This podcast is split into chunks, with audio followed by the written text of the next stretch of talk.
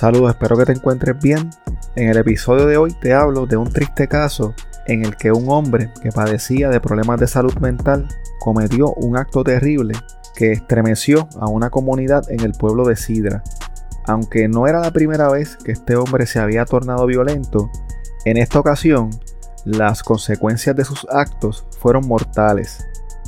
Antes de comenzar con los detalles del episodio de hoy, te dejo con algunos anuncios y ofertas de nuestros auspiciadores. Este episodio es traído a ustedes por libros787.com. Ordena tus libros favoritos escritos por autores puertorriqueños desde la comodidad de tu casa. Utiliza el código promocional CrimePodPR para que recibas envío gratuito en tu primera compra. Envíos a todas partes de Puerto Rico y Estados Unidos. Este episodio también es traído a ustedes por Jabonera Don Gato. Los jabones Don Gato son hechos a mano, sin químicos dañinos ni detergentes. Son elaborados con aceites naturales, esenciales y aromáticos seguros para la piel. Pruébalos y siente la diferencia. Visítalos en jaboneradongato.com y utiliza el código CrimePod para obtener un 10% de descuento en tu compra. Una buena investigación puede ser la diferencia para probar un caso más allá de dudas razonables.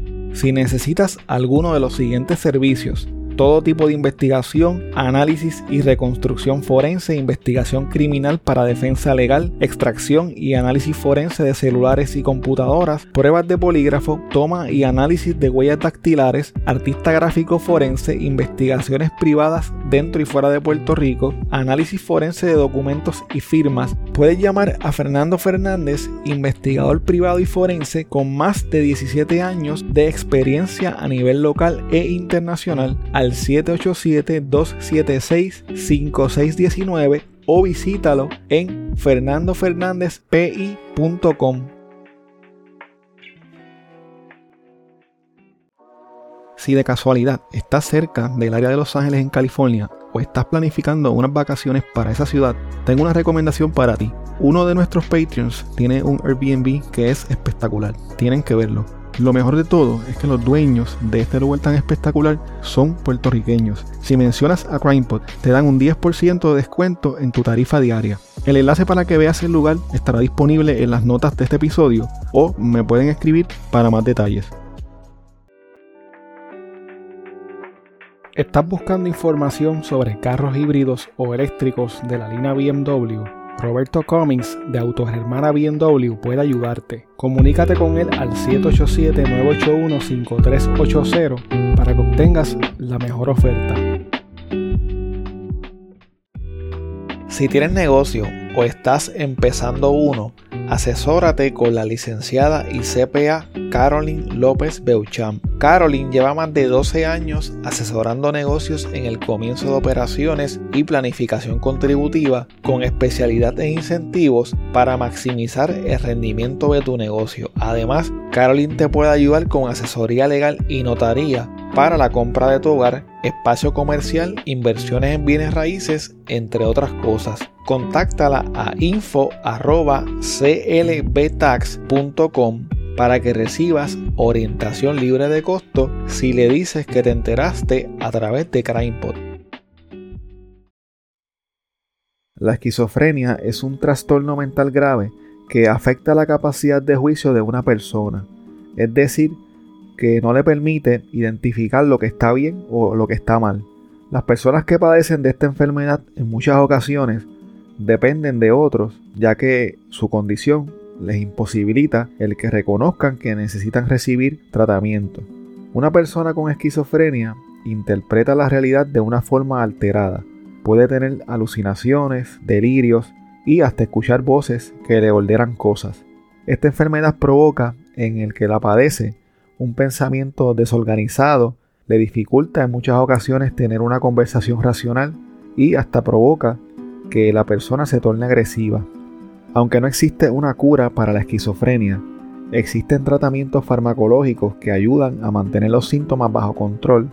Sin embargo, el estrés y la ansiedad pueden provocar nuevos episodios. A veces la esquizofrenia puede ser difícil de identificar debido a que cuando una persona tiene un episodio de delirio, este puede ser confundido con los efectos del uso de drogas. Hay personas que pueden tener delirios en los que dice que habla con Dios, con extraterrestres y en ocasiones puede manifestar que es un ser divino o con poderes sobrenaturales entre un sinnúmero de cosas. En Puerto Rico hay hospitales psiquiátricos, pero usualmente en los mismos se atienden a las personas cuando experimentan episodios extremos o violentos. La Administración de Servicios de Salud Mental y contra la Adicción de Puerto Rico tiene un espacio en el Centro Médico de Río Piedras que ayuda a personas jóvenes que muestran síntomas de esquizofrenia. También existen hogares que trabajan con pacientes de salud mental, pero cada vez estos son menos. En muchas ocasiones los tratamientos para las personas indigentes o con poca capacidad económica que tienen problemas mentales en Puerto Rico son bien limitados. En el 2021, el periodista Miguel Rivera Push de El Vocero habló con el licenciado Luis O. Rodríguez sobre el caso del que les estaré hablando más adelante en este episodio. Según indica el licenciado, cuando una persona con una condición mental como la esquizofrenia comete un crimen y se levanta la defensa de insanidad mental, un juez ordena que el psiquiatra del Estado le haga una evaluación para determinar la procesabilidad. Si se determina que el acusado no es procesable, este es ingresado en el Hospital de Psiquiatría Forense en Río Piedras por un tiempo indeterminado.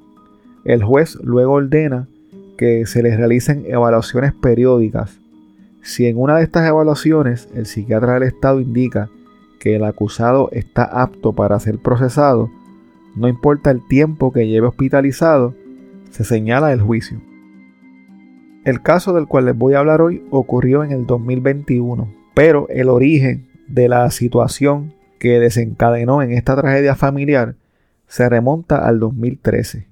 Ese año, en medio de una crisis de salud mental, un hombre de 39 años llamado Roberto Delgado apuñaló a su madre biológica en su casa del sector Los Delgados en el barrio Ceiba de Sidra. Un miércoles, como a las 9 de la noche, Roberto tuvo una discusión con su madre, doña Nilda Núñez, de 67 años, y en medio del altercado, Roberto agarró un cuchillo y la agredió, hiriéndola en el pecho. Luego de ser herida, doña Nilda fue llevada al centro médico de Río Piedras en estado de gravedad y afortunadamente sobrevivió ese violento ataque. Luego del incidente, Roberto fue arrestado, pero debido a que fue diagnosticado con esquizofrenia y a que su familia intervino por él, no fue a la cárcel, sino que fue ingresado en una institución para pacientes psiquiátricos. A pesar de que su hijo había tratado de asesinarla, doña Nilda entendía la situación y lo perdonó y trató de ayudarlo como pudo. Doña Nilda era una educadora, una persona sumamente servicial y entregada a la comunidad, que siempre mantuvo su vocación de maestra. Durante 31 años trabajó en una escuela del pueblo de Sidra y fue una importante y querida líder comunitaria. Junto a su esposo, le hizo una casa a su hijo Roberto cerca de la suya y le puso hasta un gimnasio con la esperanza de que él pudiera manejarlo algún día. Algunas personas que conocieron a Roberto indicaron que él estudió terapia física, que leía mucho y que era bien brillante, tanto así que era un estudiante de alto honor en la escuela. Antes de sufrir su crisis mental, Roberto era un hombre pasivo, tranquilo y tímido. Después del incidente del 2013, la familia de Roberto hizo múltiples gestiones para ayudarlo, pero su trastorno fue tal que esto le impedía trabajar y llevar una vida normal. Cada vez que Roberto era internado en una institución, se fugaba y regresaba a su casa. Roberto solo quería estar en su casa y no quería que nadie se le acercara, a tal punto que se aisló para no molestar a nadie. La última vez que Roberto estuvo recluido fue en un hogar de Trujillo Alto, que su familia apenas podía pagar. Un buen día Roberto se escapó a las 3 de la mañana, llegó a pie hasta Río Piedras y tomó un taxi hasta su casa en Sidra. Según el papá de Roberto, su hijo no siempre era violento, ya que cuando se encontraba en sus cabales era una persona tranquila, pero en un momento dado Roberto se convenció a sí mismo de que los efectos secundarios de los medicamentos que tenía que tomar le hacían más daño que bien por lo que dejó de tomarlos. Roberto se dejó crecer el pelo y una abundante y descuidada barba. También se hizo un tatuaje de una estrella de David en la frente, así como Charles Manson. Luego de esto, sus vecinos pensaban que él se había metido en un tipo de secta y que presentaba delirios de índoles religiosos, algo que pudo ser un detonante para los episodios de crisis que manifestó cuando se paraba frente a la casa de sus padres a gritar y hablar malo. El 5 de octubre del 2021 era un día muy tranquilo en el sector Los Delgados del barrio Ceiba de Sidra, pero la paz fue interrumpida cuando Roberto Delgado, en medio de una aparente crisis psicótica, caminó hasta la casa de su madre, quien ahora tenía 75 años, y la atacó nuevamente con un cuchillo. En esta ocasión las heridas fueron en el área del cuello y de tal gravedad que lamentablemente le ocasionaron la muerte en el acto. Luego de cometer el terrible crimen, Roberto cruzó la calle y se fue tranquilo para su casa. A eso de las 5 de la tarde, una nieta de doña Nilda la encontró muerta en el piso de la cocina y llamó al 911 para informar lo que había sucedido. Roberto, quien ahora tenía 47 años, fue arrestado por agentes de la policía quien al removerlo de su casa notaron que su ropa estaba cubierta de sangre. Según el director del Cuerpo de Investigaciones Criminales de Caguas, el capitán Carlos Alicea, cuando los agentes que llegaron a la escena llamaron a Roberto, este salió de la casa y no se resistió al arresto. Después de su arresto tuvo que ser llevado al hospital para que recibiera asistencia médica porque tenía heridas en las manos. Luego de ser atendido en el hospital, fue llevado hasta la comandancia de la policía de Caguas, en donde varios agentes del CIC e investigadores de escenas del Instituto de Ciencias Forenses comenzaron a hacer investigación y a tomar las muestras pertinentes. Al otro día se le radicaron tres cargos criminales a Roberto Delgado, uno por asesinato en primer grado y dos violaciones a la ley de armas. La jueza Vanessa Dávila encontró causa para arresto contra Roberto Delgado y le impuso una fianza de un millón de dólares, por lo que esa misma noche fue ingresado en la cárcel de Bayamón al no poder prestarla.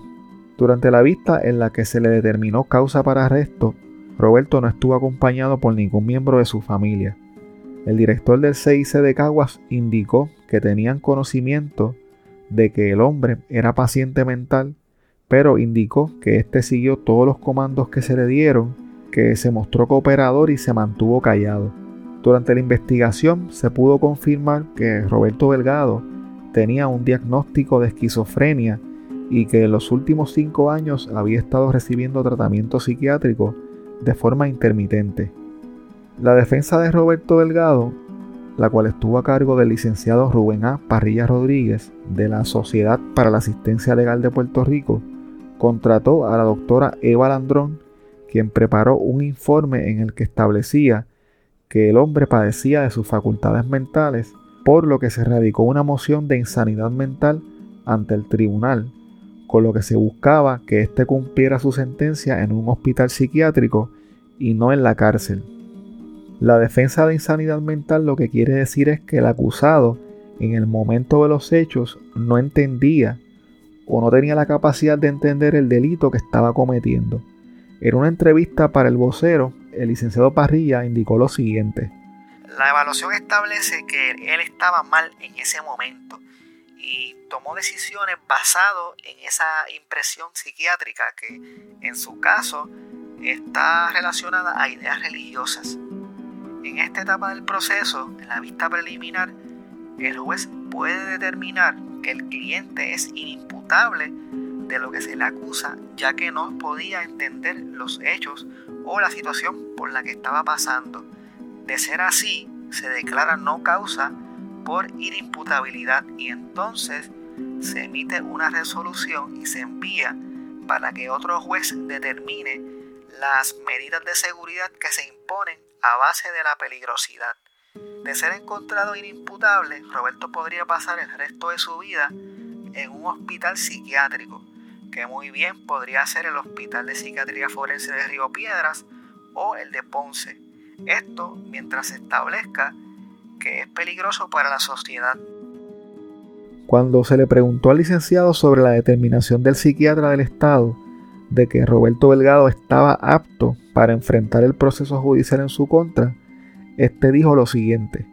La procesabilidad quiere decir que mi cliente puede ayudar a su abogado y puede entender el proceso judicial que se lleva, pero el proceso de inimputabilidad es diferente. Una cosa es si tú entiendes el delito y otra es si en el momento que cometes el delito tú entendías lo que estabas haciendo. El juez José de Anglada Rafushi del Centro Judicial de Caguas dejó en manos del fiscal Alfredo Carrión Orlandi el que contrataran a un perito para que evaluara a Roberto para entonces poder tomar una decisión sobre la moción de insanidad mental presentada por la defensa.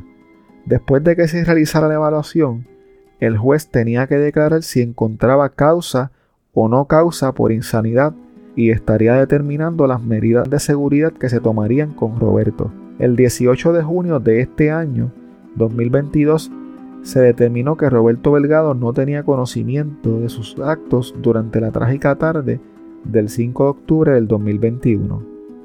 El juez José de Anglada Rafucci del Tribunal de Caguas determinó no causa para juicio en contra de Roberto Delgado por razón de incapacidad mental. Luego de su determinación, el juez lo refirió a otra evaluación psiquiátrica del Estado para que se determinaran las medidas de seguridad requeridas. Esto quiere decir que tenían que evaluarlo para determinar si era peligroso o no.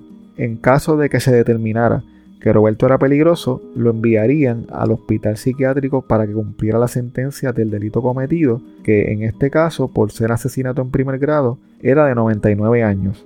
Luego de escuchar la opinión de la doctora Eva Landrón, quien después de evaluar a Roberto concluyó que éste padecía de sus facultades mentales, el juez ordenó que se dieran vistas de seguimiento y que se continuara evaluando a Roberto Delgado a través de los años para saber la peligrosidad que éste representaba para la sociedad. Durante el proceso legal que se llevó a cabo contra Roberto Delgado, se supo que su familia había recurrido al tribunal en más de 40 ocasiones para solicitar la activación del mecanismo de hospitalización involuntaria bajo la Ley 408 de Salud Mental de Puerto Rico. Sobre este asunto y el problema con los servicios de salud mental en Puerto Rico, el licenciado Parrilla dijo lo siguiente. Precisamente al momento de los hechos, Roberto estaba bajo una ley 408 y estuvo en otros momentos hospitalizado bajo diferentes leyes. Lo que pasa es que si no se le da seguimiento y el Estado no asume su responsabilidad, que es lo que pasa con la gente que tiene estos problemas de salud mental, entonces acaban a veces en estas tragedias. Los remedios legales solo permiten mantener ingresado de manera involuntaria a ciudadanos por espacios cortos de tiempo de entre 72 horas hasta 15 días. Luego de esto, las personas regresan a la calle en muchos casos sin haber sido debidamente tratados o estabilizados.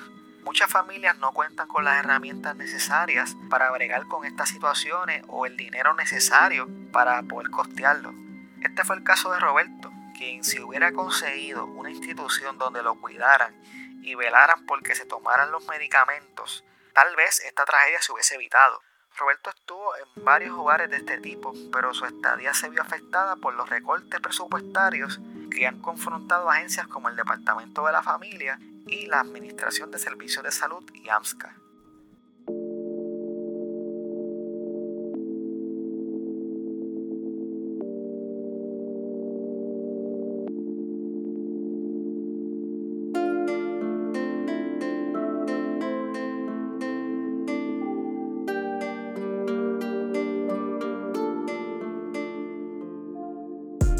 Muchas gracias por escuchar el episodio de hoy. Quiero invitarte que te unas a mi Patreon visitando patreon.com diagonal crimepodpr.